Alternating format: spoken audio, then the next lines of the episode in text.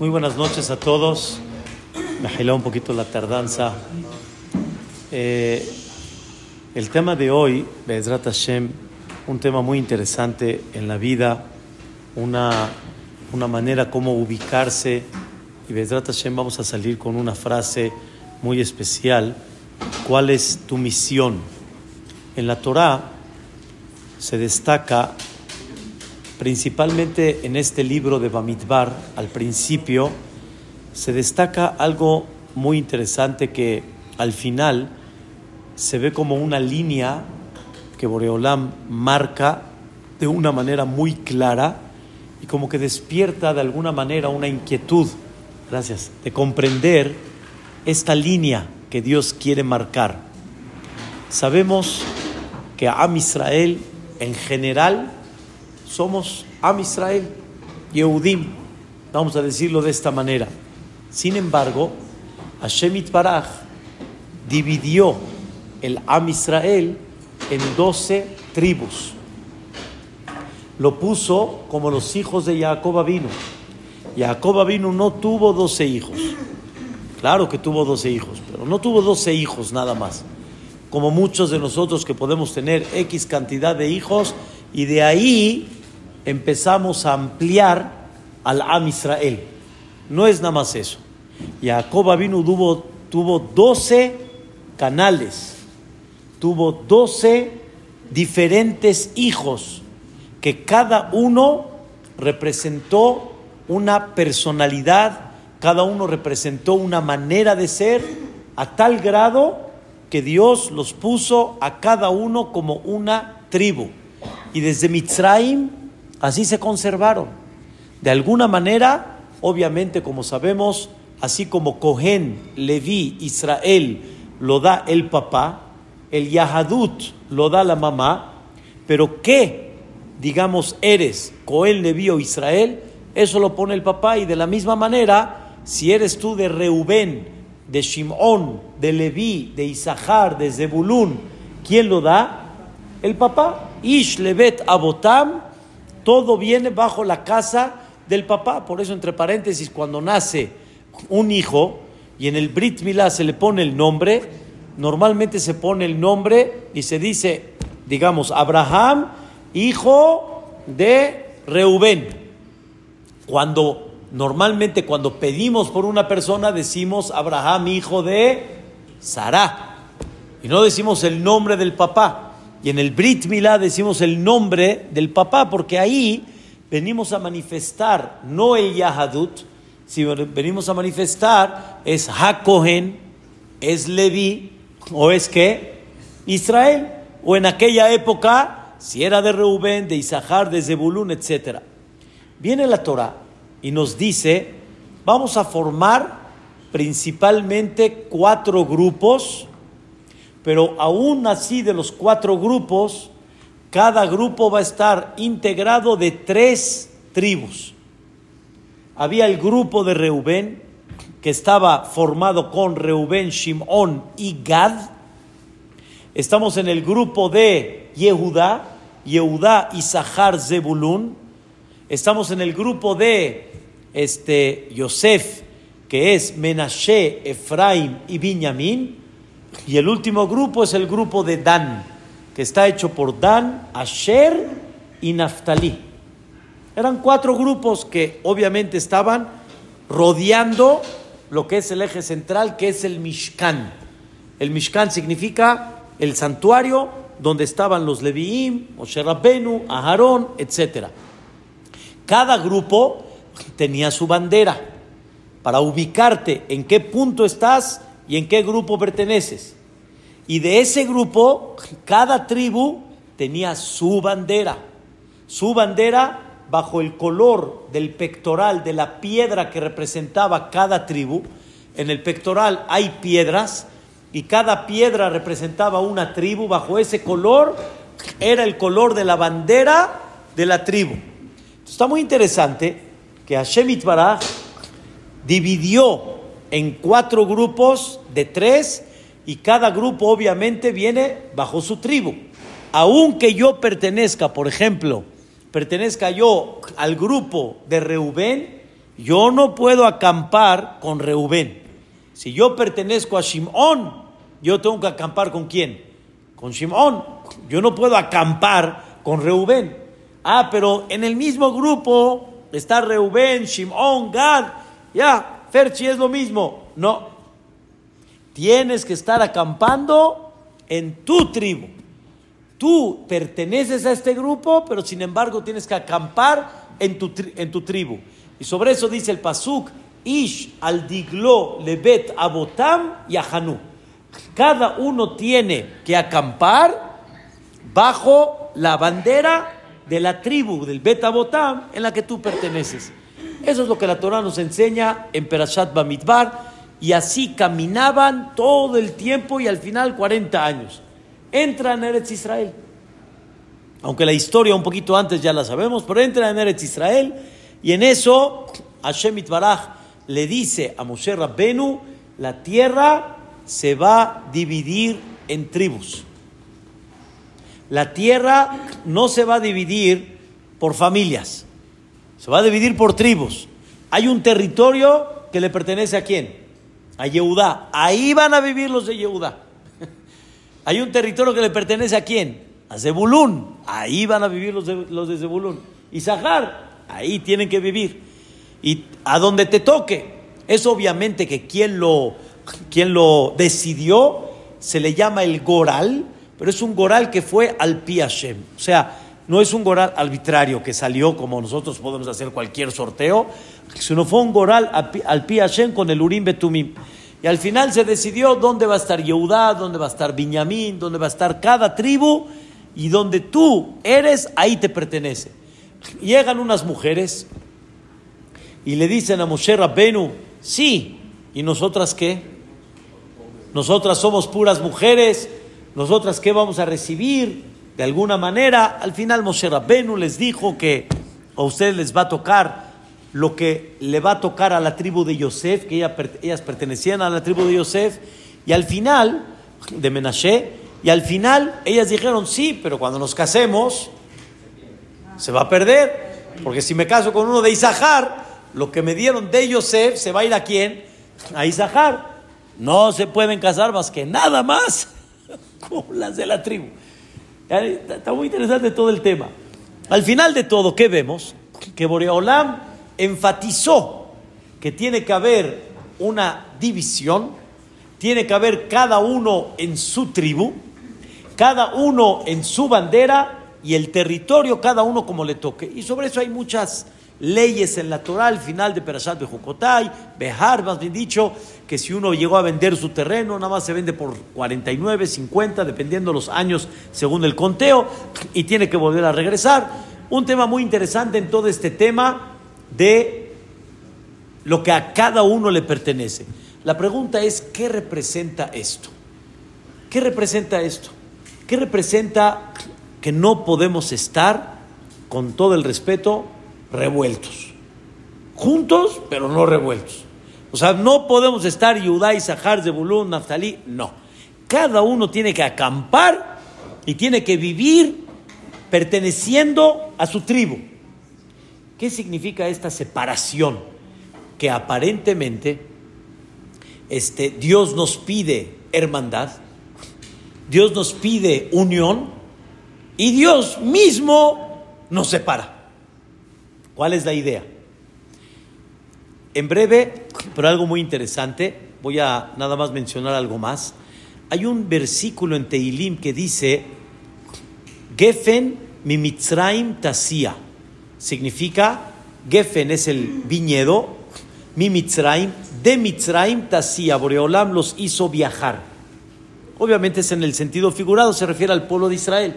El pueblo de Israel es comparado al Gefen, al viñedo, y Dios sacó a ese viñedo y lo hizo viajar por el desierto. Pregunta el Midrash, ¿por qué me comparas al Am Israel con el viñedo? ¿Qué comparación hay? Esa es una clase por sí misma hay 17 puntos por qué Am Israel se compara al viñedo. Pero uno de ellos, y me, me cuadró increíble cuando fui a los viñedos, cada viñedo uno se da cuenta muy claro. Un huerto normal, árboles de manzana, de naranja, de lo que sea, No hay un orden. Eh, hay árboles tan revueltos y como venga. Pero el viñedo no es así. El viñedo, ¿cómo está? Filas, filas. Shurot, shurot. Filas, filas. Y la fila de Cabernet no puede ir con la de Merlot. Y la de Merlot no puede ir con la de Savión. Ni tampoco puede ir con la de Shiraz. No es que sé mucho de vino, pero algo aprendí. Entonces, va, cada uno va en su fila, fila, fila. Y sobre eso, así como el viñedo es fila, fila, igual el Am Israel, y Cada uno tiene que estar en su fila, como en las escuelas, en tu fila. No te me vayas para acá. Tienes que estar en tu fila. Y por eso Am Israel se comparó al viñedo. ¿Qué representa esto? ¿Cuál es, cuál es la idea? ¿Cuál es el propósito? Hay, hay varios ejemplos, aunque realmente se pueden analizar muchos, no los tengo todos muy claros, pero sin embargo es muy interesante que Hashem Baraj quiere enseñarnos que cada persona tiene una personalidad y no todos somos iguales, pero en términos generales las personalidades se dividen en 12. En 12. 12. Y no hay más de 12, son 12 canales y cada uno sirve a Dios, vamos a decirlo de esta manera, sirve a Dios bajo su personalidad. Y no todos podemos decir que servimos a Dios con la misma personalidad. Cada uno tiene una característica que Él se va a destacar y que escuchen bien, esa va a ser su misión. Esa es la misión que Él tiene que tener. Y Él no puede esperar tomar otra misión que no le corresponde, que no es la que Él tiene que llevar a cabo. Quiero darles dos ejemplos. Una que es muy conocida.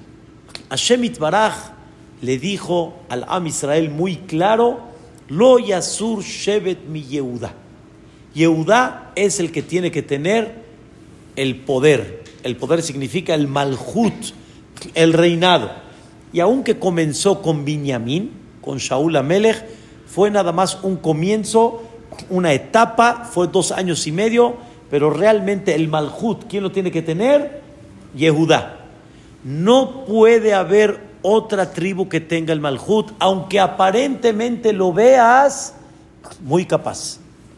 Aquí no es tema de capacidad, aquí es tema de personalidad.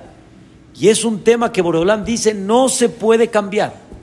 Y siempre va a haber uno de Yehudá, que realmente él va a ser qué? El Melech. Y el Melech HaMashiach, ¿de quién va a venir? De Yehudá. Dentro de Yehudá al final va a venir de Shalshelet, de la cadena de David Amelech. Pero ¿de quién tiene que venir? De Yehudá. Eh, ¿Fue un tema de castigo algo? Eh, fue un tema de inicio por Amalek. Ese es el segundo ejemplo que quería decir. Pero es un tema que realmente el Shevet, ¿quién lo tiene que tener? Yehudá. Y por eso cuenta la Gemara en Masejet Bababatra que cuando hubo eh, el Nes, el famoso milagro de Hanukkah, fue muy interesante. Los Hashmonaim se merecen todo el aplauso, indudable, porque ellos fueron los que se levantaron realmente para luchar por Dios. Esa fue la realidad. No lo hizo Yehudá, no lo hizo Benjamín, no lo hizo nadie, lo hicieron ellos. Ellos fueron los que se levantaron para vengar y decir hasta el final.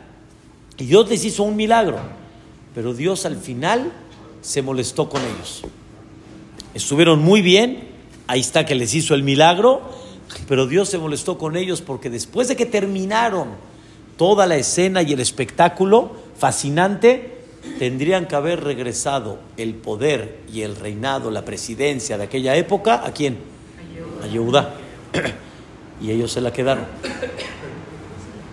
Y como ellos se la quedaron, al final Moreolam no le pareció y salió un tema ahí de toda la familia de los Hashmonaim, un tema que Dios dictaminó porque no le pareció esa parte. O sea, estoy de acuerdo, escuchen bien, estoy de acuerdo que hiciste algo por mí muy grande. Y si hay Torah el día de hoy, es por ellos, porque eso fue lo que ellos hicieron, salvaron el judaísmo. Pero sin embargo, no te olvides de las reglas. No me violes las reglas. ¿Las reglas cuáles son? Yehudá es el que tiene que tener quién? El Malhut. No lo puede tener otro. Y ahí la Gemara cuenta qué pasó con Bet Hashmonaí. Y como eso, hay muchas cosas en la cual se manifestaron justamente en ese punto. Otro ejemplo. Hubo un decreto divino que por el pecado en Shelomo Amelech, Boreolam dijo voy a dividir tu reinado en dos. Una parte que va a ser la mayoría del pueblo de Israel, la va a llevar a cabo un rey y tú te vas a quedar con dos y media. Pero no fue Shelomo, fue posteriormente con su hijo Rehabam. Y así fue. La, la, esta se dividió en dos. El reinado de Yehudá, así se llamó, y el reinado de Israel. ¿Quién fue el rey de el reinado de Israel? Se llamó Jeroboam ben Nebat. ¿Y fue elegido por quién? Por Dios. Directito. No es de que él se pospuso, lo eligió Dios. Pero otra vez, este, este Jeroboam ben Nebat era un rey que su capacidad, escuchen bien, ¿eh?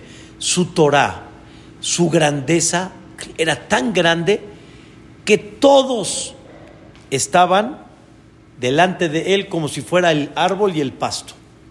O sea, él era lo máximo, lo máximo. Su conocimiento nadie le llegaba. O sea, como decimos aquí en México, es la expresión del Talmud, pero un poquito diferente. ¿Sí? Nadie le llegaba a sus talones. Así como se oye. Nadie llegaba a sus talones. Era enorme. Jeroboam Benevat.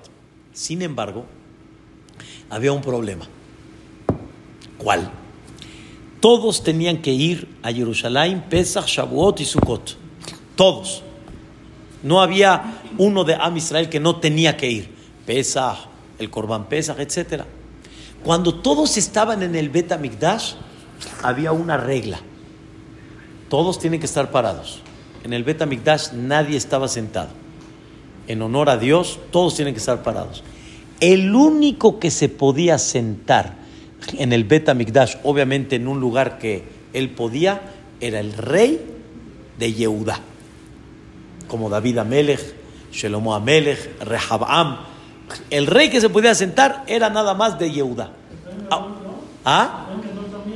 El Cohen Gadol no, ni el Cohen Gadol, nada más el rey, el Melech. Llega, llegó Jeroboam y dijo, es verdad que él es rey, pero no es de quién, no es de Yehuda. Y por lo tanto, en el Bet Amigdash, ¿quién se sienta? Rehabam, no se sienta Jeroboam, o sea, el rey de, de Yehudá, no el rey de Israel. Y entonces, cuando vayamos allá, todos se van a dar cuenta que quién es el mero mero. Rehabam, el Melech de Yehuda, y no él. Entonces, ¿qué hizo, qué hizo Yerobam Nebat? Les platico nada más de historia. Es un tema profundo, impresionante. ¿Qué hizo Yerobam? Volvió a repetir el Egel Azahab. Volvió a repetir el becerro de oro. Puso dos becerros de oro, uno en el norte, uno en el sur, y dijo a todo el pueblo: Nadie puede ir al Bet Amigdash, Pesach, Shavuot y Sukkot. ¿A dónde hacen los korbanot? Allá y allá.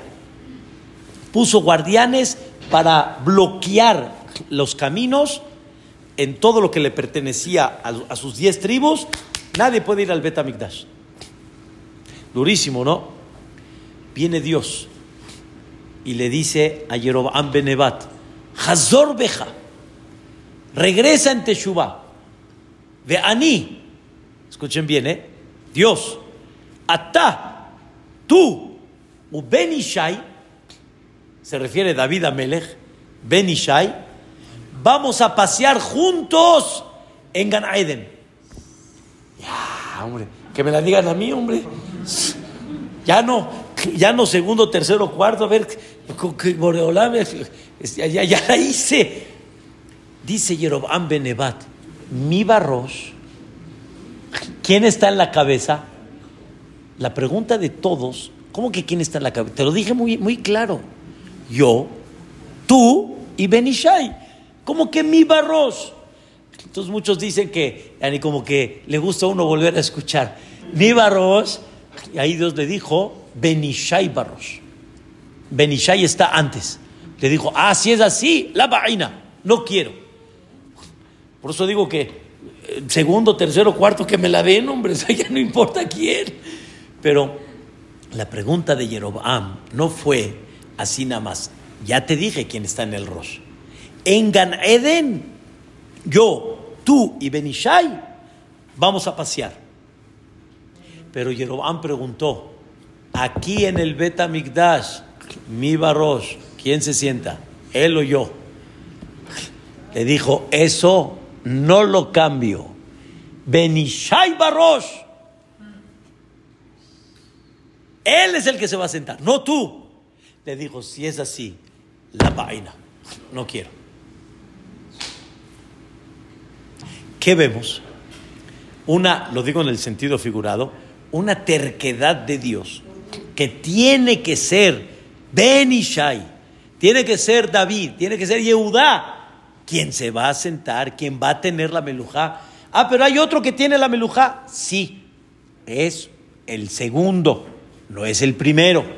Entonces, la personalidad que tiene que tener Malhut es quién? Yehudá. Y Reubén, ¿por qué no? Un ejemplo. Reubén, ¿por qué no? Reubén es el primogénito. ¿Por qué le quitaste la melujá a, Reubén cuando él la tendría que tener?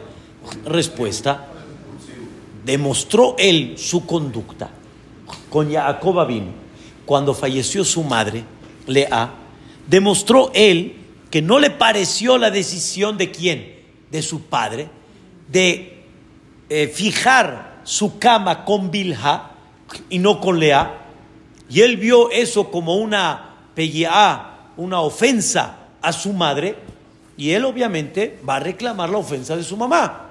Cuando yo digo obviamente me refiero a lo natural. Así fue, pero no, no esperó nada. Agarró la cama de su padre y la puso en, en el cuarto de su mamá. Punto, así es. Eso significa que se metió en lo más íntimo. Ni le preguntó a su papá, ni con humildad entendió que hay otra decisión, nada. Él decidió. Dijo Jacob vino, obviamente todo esto es Nebuá, es la profecía divina Tú no puedes ser rey. Tú no puedes ser rey. El rey tiene que tener qué? Cordura, paciencia, tranquilidad, saber reconocer, no impulsivo, rápido, este, explota, no. Pero ¿qué tiene de malo? Reubén ya una vez se equivocó, ya. Respuesta es, no es una vez me equivoqué en ese error demostraste tu qué? Tu personalidad. Y esa personalidad así es. Y ok, vamos a decirlo así, it's ok. Es la personalidad que él tiene que tener. Pero como es tu personalidad, no puedes tener más que este camino. No puedes agarrar otro territorio. No agarres otra cosa que no lo es. Y así como esto, igual cada tribu tiene su característica. Otro ejemplo. ¿Saben ustedes que Amalek, Amalek, el famoso Amalek que hemos luchado, el factor común de Amalek es que nada más luchó en contra de él, del Yehudí, que luchó en contra de Amalek, venía de, la, de los hijos de Rahel. Nada más. Moshe, ¿a quién le dijo, ve a guerrar en contra de Amalek? Yoshua. ¿De quién venía? Efraín. Le maté a Efraín, Moshe a Nun. ¿Ok? Venía de Efraín. ¿Y Moshe por qué no lo hizo? ¿O por qué no fue otro? Efraín, Yoshua. ¿Quién luchó en contra de Amalek cuando tuvo la oportunidad de eliminarlos a todos? Saúl, Benjamín, que venía de Rahel, que es el mismo grupo. ¿Se dan cuenta? Yosef, Efraín, Menashe, Benjamín. ¿Quién luchó en contra de Amán? Mordejai y Esther, que venían de quién? De Benjamín. ¿Ah? Claro, pero realmente de qué tribu venía? Leveta Botam, Benjamín. ¿Ok? Y Esther Amalcá de qué venía? De Benjamín. Y así los, los grandes comentaristas analizan por qué tiene que venir de Rahel para luchar en contra de, en contra de Amalek. ¿Por qué tiene que ser Yosef, eh, eh, eh, los hijos de Yosef, los hijos de Benjamín? ¿Qué característica especial tienen ellos? Que son los que tienen que luchar. Pero así es, y por eso va a venir Mashiach ben Yosef. Eh, Mashiach ben Yosef, después viene Mashiach ben David, Mashiach ben Yosef va a eliminar a Amalek, Mashiach ben David va a eliminar a Ismael, es un tema, pero me refiero, aquí hay jerarquía, hay una línea, no es cualquiera, no puedo venir yo, un decir, o, tú o él, tiene que ser de lo que Boreolam dictaminó que él es el que tiene que ser. Es muy interesante todo esto. ¿Por qué? Porque tenemos que aprender que cada uno viene bajo una misión. Y esa misión, ¿eh? Benjamín y Yosef, los dos se caracterizan, se caracterizan en un concepto de Ain Toba, de aprender a aceptar que hay uno que dirige. Yosef aprendió que hay uno que dirige y por eso siempre estuvo Besimha aún en las peores situaciones que pasó. Benjamín lo acusaron de ladrón, se quedó callado, sabía que algo quiere Boreolam. Y eso va en contra de una Malek que dice en Boreolam, en Ashgaha, Akol Mikre. Por eso dice Asher Kareja te enfrió y diciendo que qué es qué. ¿Eh? ¿Cómo? Vienen saliendo de Mitzray, maravillas. El mundo está vuelto loco por lo que pasó. ¿Eh? Le dijeron a Amán, dijo a Hashverosh a Amán, oye, ¿de qué me hablas? Este, destruir al pueblo de Israel. ¿Ya se te olvidó lo que le hizo Dios al quien se metió con el pueblo de Israel? Mira cómo le fue a Paró. Mira cómo le fue a Sanjairi. Mira cómo le fue a este. ¿Qué decía Hamán? Eh, no hay. No, no necesita nada. Empezó a caer con Mordejai. Eh, eh, pasó. No pasa nada. Le dijo Zeresh, papacito, date cuenta. Si y Mordejai Yehudim, este, eh, lo tujalo, kinafol tipo lefanab. Kasher, agilota limpó lefanab, empezaste a caer, no vas a poder pararte. Eh, no pasa nada. Por eso dice, Baisapera man, les el corazón carajo. Mi cree. ¿Quién vino a luchar? Esther. Esther representa qué? No hay mi cree. Y ella entendió, se aguantó cinco años en el Malhut, calladita, sin queja. Sabe que por algún motivo Dios la puso ahí. Por algo Dios la puso. Ella es la que tiene que luchar en contra del que dice que es que mi cree. No es así nada más. Por eso hay un dicho que dicen, la Gemara, Ana kaate mizar'a de Yosef de lo kashalta aina bisha. Yo vengo de la descendencia de Yosef, que en él no recae Ainara, que sobre él está escrito, ven porat Yosef, Ben porat ale ain. Ale quiere decir está por encima del ojo. ¿Por? ¿Por qué Yosef no? Porque el que tiene ain toba, en él no recae ain ra. Y ese era Yosef. ¿Y los demás? No. Ustedes van a decir, Yehuda. No. No era igual que Yosef. No tenía ese punto especial de Yosef. Yehuda es Yehuda Pero Yosef, ¿qué es? Yosef es Yosef. Cuando yo digo eso, nada más para que doy así ejemplos y chispas para comprender.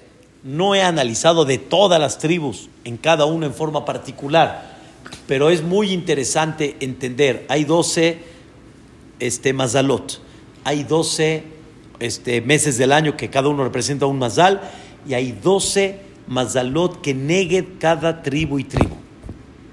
Y se une Hodesh Nisan, ¿a quién le pertenece? Hodesh Iyar, ¿a quién le pertenece? Y cada Hodesh va como caminaban en el desierto, no bajo el nacimiento. Es más lo que Telarizal y otros, pero es bajo cómo caminaban. Yehudá, este, Isahar Zebulun, después Reuben, Shimon y Gad, después Yosef, Menashe, Efraim y este, Binyamin, y al final Dan Asher y Naftali. Naftali es el último de todos los seis, de todos los doce meses.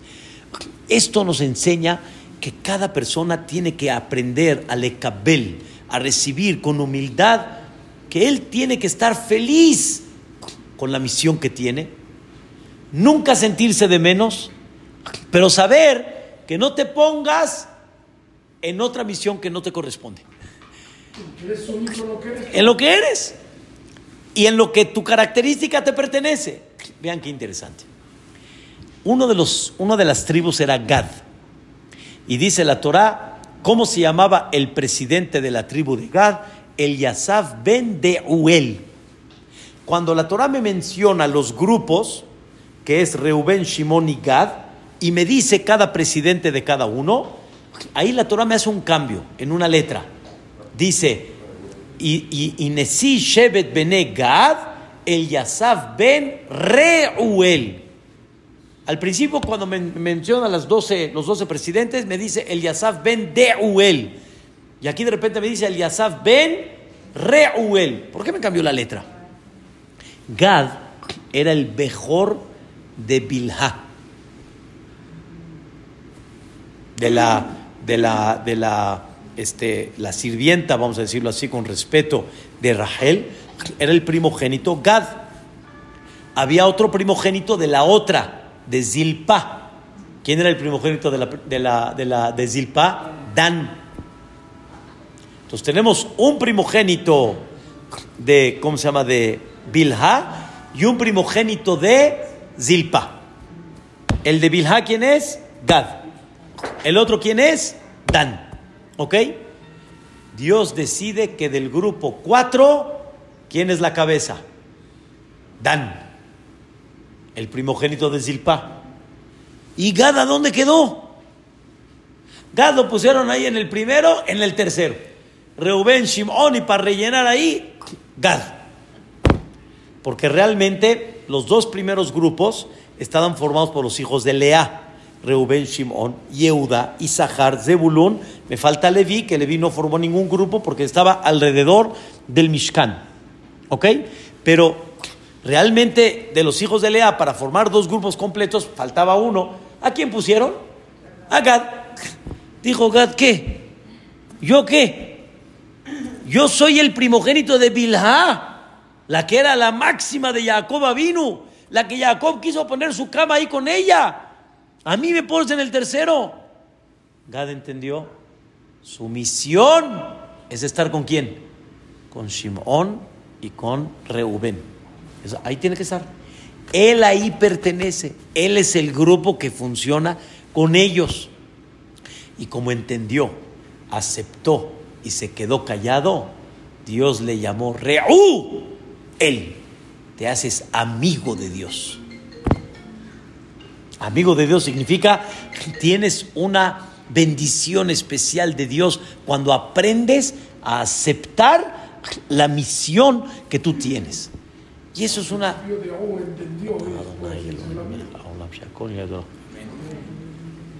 Bien dicho, ese es el tema. Entender que esa es tu misión y de ahí obviamente te vas a Reú. Y eso es lo que Dios quiere que cada persona comprenda la misión que realmente tiene. Y cuando uno entiende y se ubica en la misión que tiene, entonces la persona puede empezar a caminar en la vida. Voy a decir un buen chiste. pero es real. De veras, ¿eh? es buen chiste, ¿eh? pero es real. Se perdieron las diez tribus. ¿Estamos de acuerdo? No sé qué pasaron con las diez tribus, es un enigma enorme. Hay mahloket, hay unos que dicen que se perdieron, otros que están detrás del río San. Hay todo un tema ahí de las diez tribus. Sin embargo, ya nos quedamos Israel, Cohen y Levi. Eh, los que ya ya dentro de Israel ya no sabemos de quién venimos, de Yehudá, un poquito de Benjamín, tal vez un poco de Shimón, ya no, no sabemos nada. Pero Dios volvió a dividir a su pueblo, volvió a poner otros canales. ¿En serio? Otros canales. Halevi, Shami, Marroquí, Ashkenazi, Litaí, Hasidi, y cada uno con su, con su. ¿No es así? Mamás, es otra Torah. Yo, cuando tuve a mis nietos a mi nombre, wow, lo máximo, ¿no? Van a poner tu nombre, Vedrat Hashem, que lo vean, lo máximo. Y el Ashkenazi, Barminan, que le pongas el nombre del, del papá. Barminan, al revés. Totalmente lo se enojan. Nosotros venimos de alguna forma de países con, con, ese estilo, ellos vienen con países de otro estilo, así es, así es. Y aquí viene el secreto. Todos tenemos una misión, una forma de ser, una forma como servir. Por eso ese chistecito de que ellos son los más cercanos al judaísmo no me gusta ya ni que los Hasidim o que los estos que son más. No, no, no, no. Todos son. Todo, es como si dice, es como si el de Rubén dice que Isahar es lo más cercano. No, es una línea que Dios así hizo. Y me vuelve loco, pero es, increíble. Decídete, o se dice Baruch, o se dice Boruch, o se dice Burich. O sea, ¿cómo se dice? ya, caray, tiene que haber una ¿Cómo es? Pero así es. Así Boreola lo puso. Y la Shin se hace así, o la Shin se hace así, o, son muchos temas. Pero así es. Más que Mahloket, ya, es, una línea. Es una línea en el Yadut. Turquim, obviamente. Claro. Pashut, Sefaradí, claro. Total, Estambul de Saloniki. El Bet Yosef, ¿cuánto nos trae de, de, de, de Saloniki? Así es. O sea, real. Aparte que, este, ¿cómo se llama? Eh, increíblemente grandes Talmideja Jamim vinieron de Turquía. Una cosa increíble. Pero así es. Son líneas que realmente así Boreolam las marcó. Así Boreolam las puso. Y de alguna manera, aquí viene un mensaje entre paréntesis, pero es muy importante, muy. Cuando llegó al Am Israel a Matán Torah, la Torah dice que llegaron Baihan Sham Israel Negedahar, acampó el pueblo de Israel frente a la montaña. ¿Qué quiere decir acampó? Siempre me hablas en, plural. Ani Hashem Elokehem, ¿Por qué aquí me, me pusiste en singular? Dice Rashi, porque te viene a enseñar que llegaron ellos que Ishehad, Belebehad. O sea, llegaron con un corazón, un hombro. O sea, todos somos uno. Todos somos uno. Antes de Matán Torah, todos somos uno. Mi pregunta es, ¿no es verdad? No somos uno. Uno es Isahar, uno es Yehudá, y no vaya a ser que este se pase para acá, y que este se ponga para acá, y que este haga acá. No. Real se podía, pero por las hijas de Tzelobhad no se permitió, pero alágicamente no había problema, porque mientras todo se elija, así como Cohen Levi Israel, se elige, el papá elige si es Isahar, si es Zebulun, o sea, ya, y continuamos la línea, no hay, no hay problema. Nada más por el tema de las hijas de Tzelobhad, por el terreno. Pero de alguna forma, el territorio estaba muy claro. Entonces, Dios por un lado divide, por otro lado me dice que la respuesta está muy clara. El hombre, la mujer, el hombre, el cuerpo, ¿sí? Está dividido, pero dividido. ¿Cómo? El estómago no va a ser el trabajo del corazón. Ni el hígado va a ser el trabajo del riñón. Ni el riñón va a ser el trabajo del intestino. Así es. Y todos acá adentro, ¿sí? Tienen un trabajo. Pero estamos qué? Ishehad. En armonía. Y cuando estamos en armonía, hay salud. Si no estamos en armonía, lo alen. Si no hay armonía aquí adentro, no hay salud. Que uno trabaje y se salga del, del, canal, lo aleno. Vienen muchas consecuencias. Aquí adentro todo tiene que trabajar como, con armonía. Y no hay, tú eres más importante, tú eres menos importante, tú eres, no, todos son importantes y todos son necesarios. Pero cada uno que tiene, tiene una misión. Y es lo que Dios pide, hermandad, eso es hermandad. Y con eso solía decir don Benito Juárez, el respeto al derecho ajeno es la paz. Ese es el derecho ajeno, en el buen sentido. El derecho ajeno significa, oye, yo estoy acá, yo soy el corazón. No, a mí me gusta estar aquí, yo me meto. No te metes por acá, tú, tú quédate en tu lugar, tú estás muy bien. Y el, pero el corazón es el que bombea, que, sí, lo que quieras. Pero después de que bombee, hay otros que también trabajan y también hacen lo que tienen que hacer. Así que todos en su lugar. Y no hay uno más, no hay uno menos, no hay este, tiene este, una misión eh, mejor, otra misión peor. No, todos que Ishahad Entonces, si tú ves en algún momento de que cada uno es una tribu, cada uno es una misión, cada uno pertenece a una línea, pero ves que eso provoca que se separen, entonces eso no es la Torah que Dios quiere. No es Torah. Lo digo un poquito fuerte, pero eso no es Torah. Podrá cumplir Shabbat, todo lo que quieras, Kashrut, muy bien. La barba hasta abajo, todo increíble. Pero no, eso no es la Torah. Está el cuerpo trabajando no en orden. Y cuando no está trabajando no en orden, Barminalo aleno, hay mahalot. Hay enfermedades. Y hay enfermedades. Se separan. Y en vez de que haya hermandad, no la hay. Entonces, ¿de qué, de alguna manera, de qué, escuchen bien, ¿eh? ¿Cómo, cómo dices, cómo dices de alguna forma, cómo? Llevamos 1953, 54 años de la destrucción del Betamigdash por Sinat Hainam. No me estás hablando de idolatría, prostitución, Shabbat, nada. Me hablas de puro Sinat Hainam, ya eso es todo. Ya con eso es todo. Pues sí, si el cuerpo no está bien, no, es, no está sano. No está sano. Y si se, se separan, no está sano.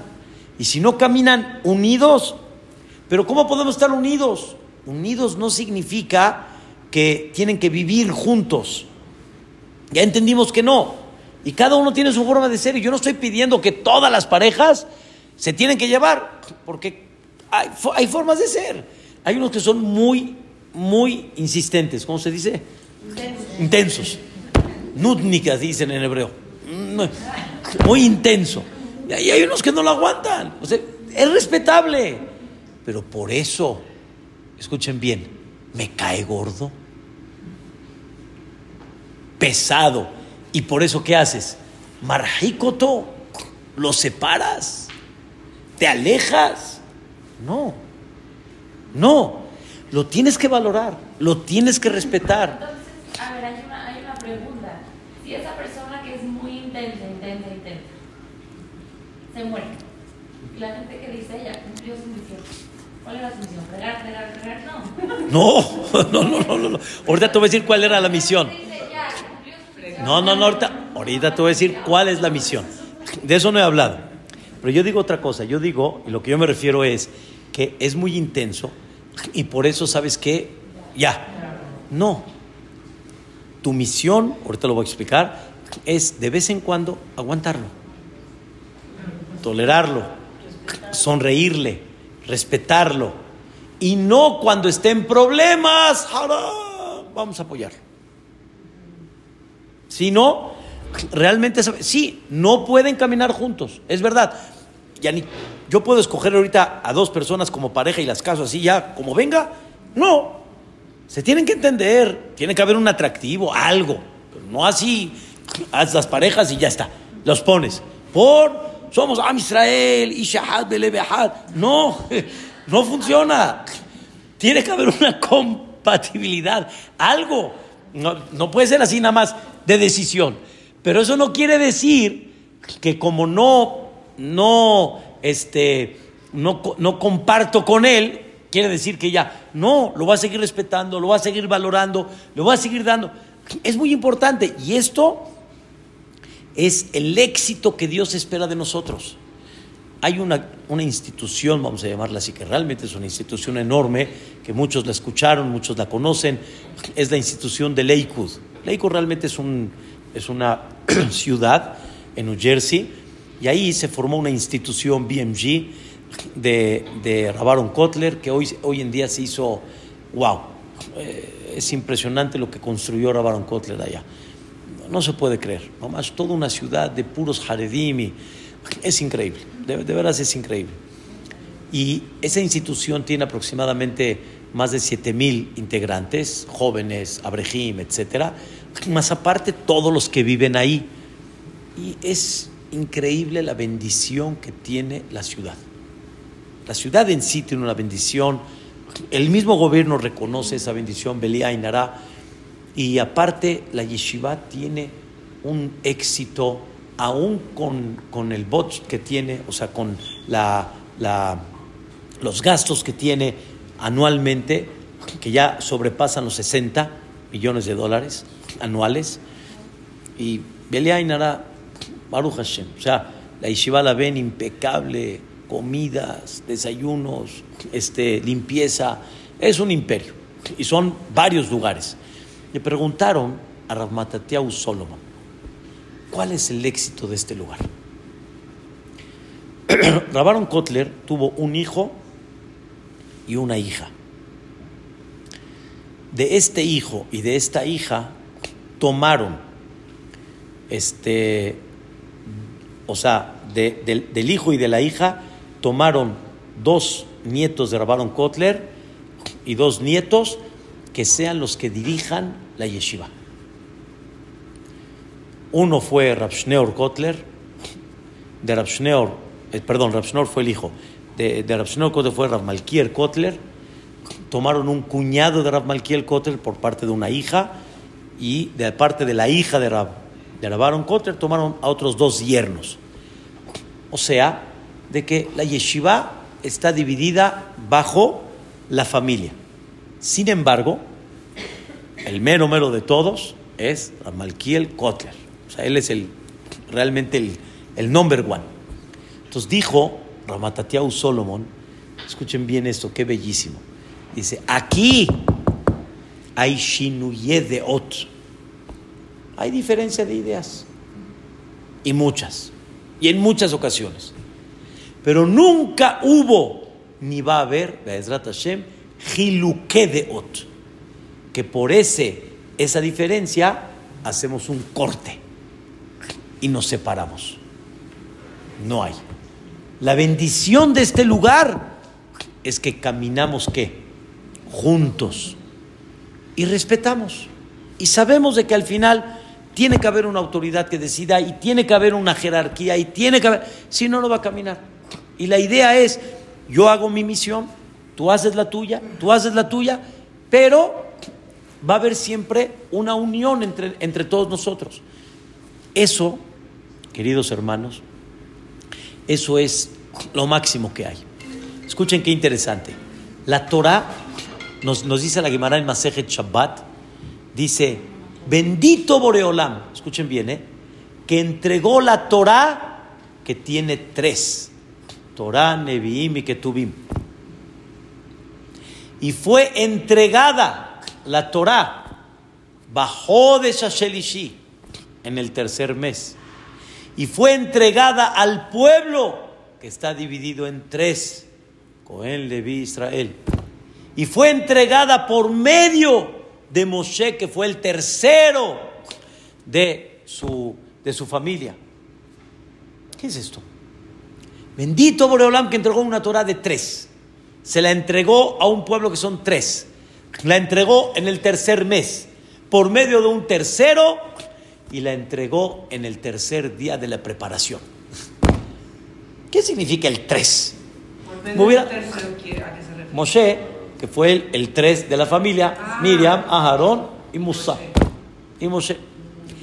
¿Qué significa ese, ese tres? A mí me hubiera gustado que tal vez diga la Torah que entregamos la Torah en el primer mes, por medio del pueblo que es uno, por medio de Dios que es uno. ¿Por qué el tres? Respuesta. Cuando hablamos de uno, significa nada más hay uno solo. ¿Ya? Cuando yo hablo de dos, significa hay uno, hay dos. Si los dos están igual, no son dos. Dos significa hay un polo hay otro polo. ¿Estamos de acuerdo? Se contradicen, pero no se contradicen. O sea, son dos formas de pensar, de ser, de personalidad. Son dos. ¿Cuál es la idea y la filosofía de la Torah cuando hay dos? Que es lo normal y que así es. Que haya un tres. Es el triángulo. Y que ese triángulo se una. Aunque son dos, pero siempre tienen que llegar a un acuerdo. Tú eres tu misión, tú eres tu misión, pero llegamos qué? A un punto medio. Ese es el matrimonio. El matrimonio no es uno. Que no les cuenten cuentos que Ishehad, Delebehad, Ishtoke Gufo. No es así. No es verdad. Somos dos. Yo no soy igual que mi esposa, ni mi esposa es igual que yo. Somos muy diferentes. Muy diferentes.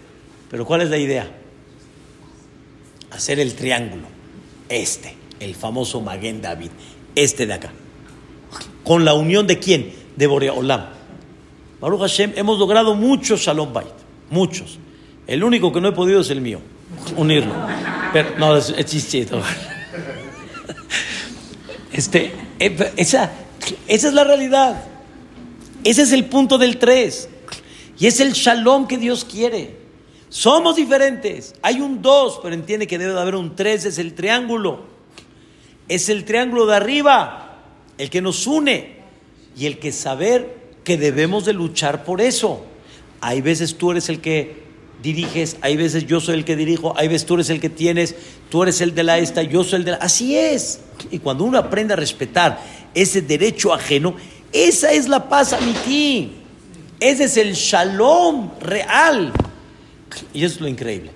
Y así nos unimos. Respeta que no somos iguales. No somos iguales. Y no, me- y no nos tenemos que separar por eso. Hasbe shalom. Preguntas un poco, pero quería llegar a ese punto en la clase. Se puede ampliar mucho, pero nada más así la idea. Vi en el Baal una frase increíble. Espero la traducción exacta como debe de ser. Lo que te gusta en la vida, te gusta. No todos nos gusta lo mismo. A mí me gusta. Como me dijo mi, mi, mi Jabruta, mi compañero del alma. Me dice, ¿a ti no te gusta dar clase? Le dije, sí. ¿A ti qué te gusta? Esto, ¿a ti qué te gusta? Esto. No estoy hablando de deseo, ¿eh?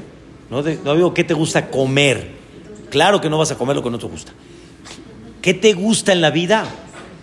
Eso es lo que debes de hacer. Es número uno. En hebreo se dice, es lo que debes de hacer. Si preguntas cuál es tu misión, lo que te cuesta trabajo, esa es tu misión. Lo que te gusta es lo que debes de hacer. Claro.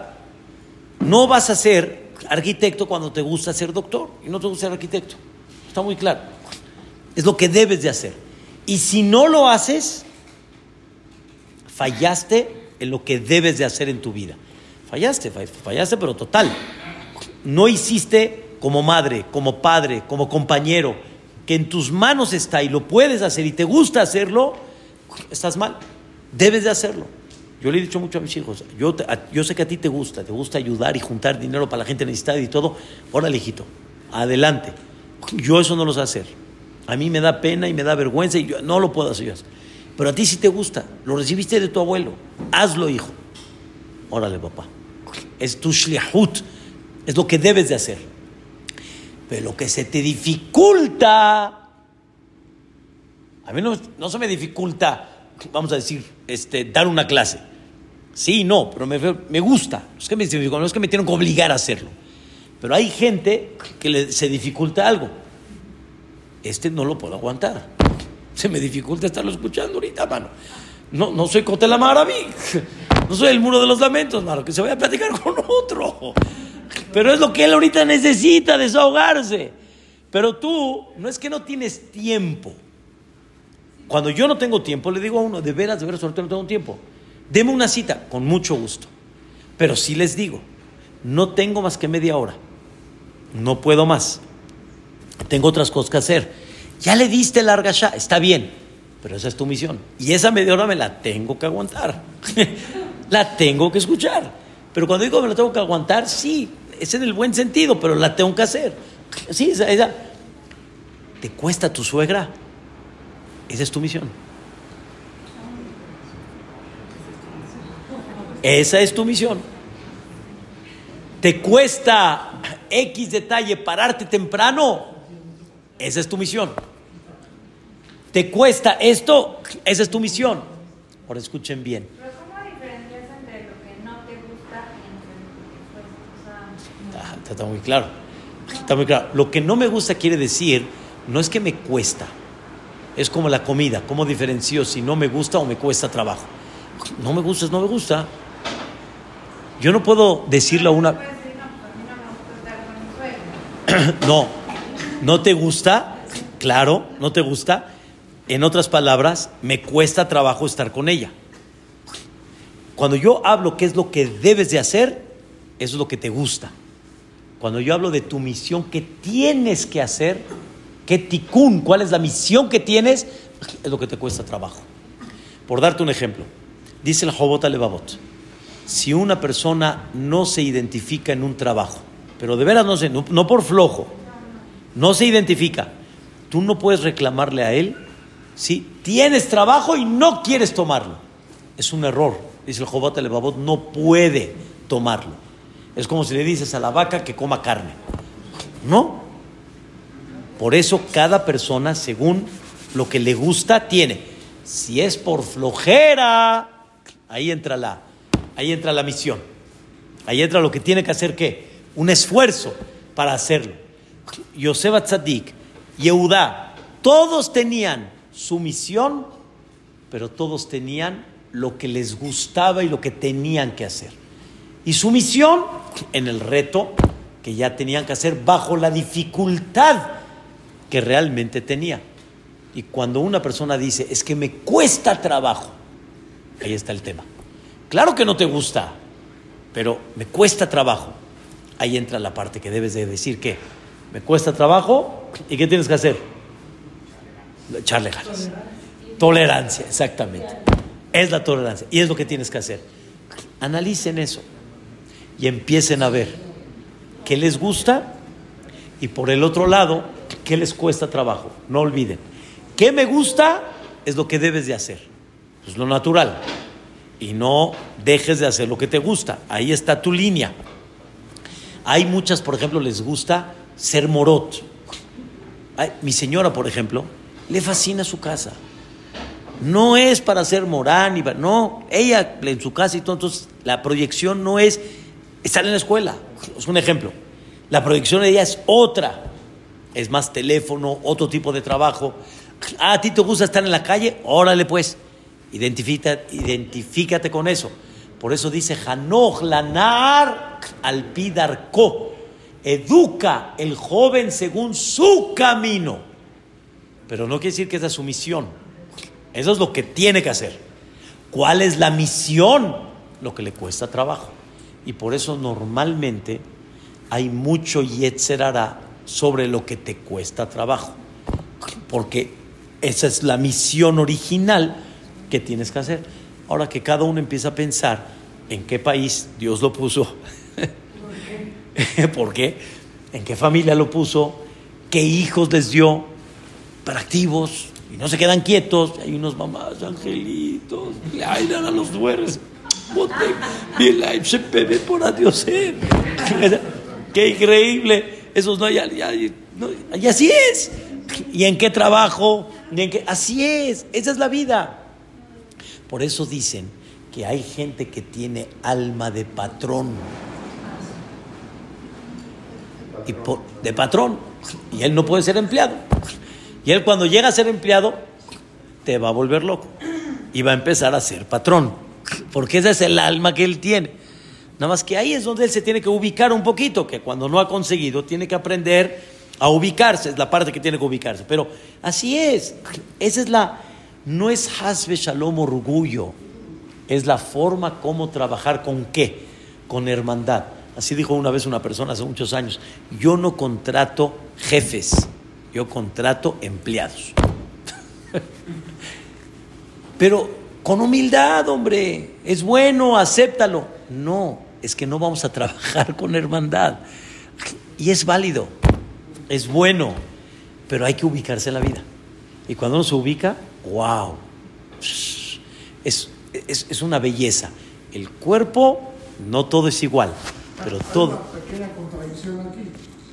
Si al edad le dices que, ah, por ejemplo, que vamos, eh, su misión es aguantar, o X, ¿no? la misión de uno es aguantar, sí. no puede aguantar, y tú le dices, a eso viniste al mundo, pero si no es mi, no es mi carácter, a eso viniste al mundo. Muy bien, muy bien.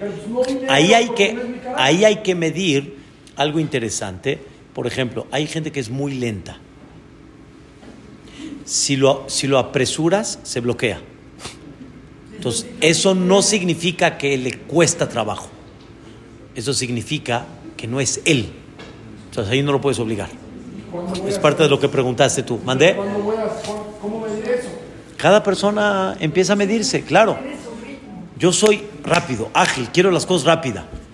Hay otros que es muy lento y lo tengo que estar esperando en lo que camina, en lo que baja, en lo que de repente vio a uno y se acordó que le tiene que decir algo. Y yo estoy a la cotzimel y él y él por no no no no no. Por eso dije al principio lo que te gusta es lo que haces. Lo que te cuesta trabajo es tu misión. Pero lo que no es que te cuesta trabajo sino no es tu personalidad esa no es tu misión. Claro que no no puedes pedirle a alguien cuando no, no, va con él. Es como si le pido a uno que sea shojet y le tiene miedo y pánico a la vaca. El Señor no va. Y si ves sangre se desmaya, pues no lo va a hacer. Y hay unos que los ves oh, así, sangre, vámonos, ven vaca, porque aquí estoy. así es. Cada uno tiene la personalidad de cada uno, así es. No puedes pedirle. ¿Te dice la, la idea? Exacto. Musa no era Aarón. Él no era el Oheb Shalom, Deb Shalom, Mekarban. No. Moshe tenía que ser qué? El que corte el pastel y el que incomode un poquito a la gente por su autoridad. Por eso Aarón era amado por todos. Y Moshe, más o menos. Porque tuvo que partir el pastel y no a muchos les pareció. Por eso yo digo muchas veces, a mí me gusta más ser Aarón, no Moshe. El puesto que me dieron no me gustaría mucho porque me gusta llevar con todos, pero, pero así es. Entiendan la, el punto como es. Esa es la regla que hay. Es Hashem, que comprendamos la misión de cada uno, entendamos que no todos, no todos somos iguales, debemos de ser un solo cuerpo que aunque haya, haya omisión, pero trabajamos juntos con hermandad, valorarnos todos, todos valen, todos son importantes, todos realmente son este, integrantes del Am Israel, y bajo eso, Vedrat Hashem, Así vamos a lecarer más la Geula. ¿Estamos de acuerdo?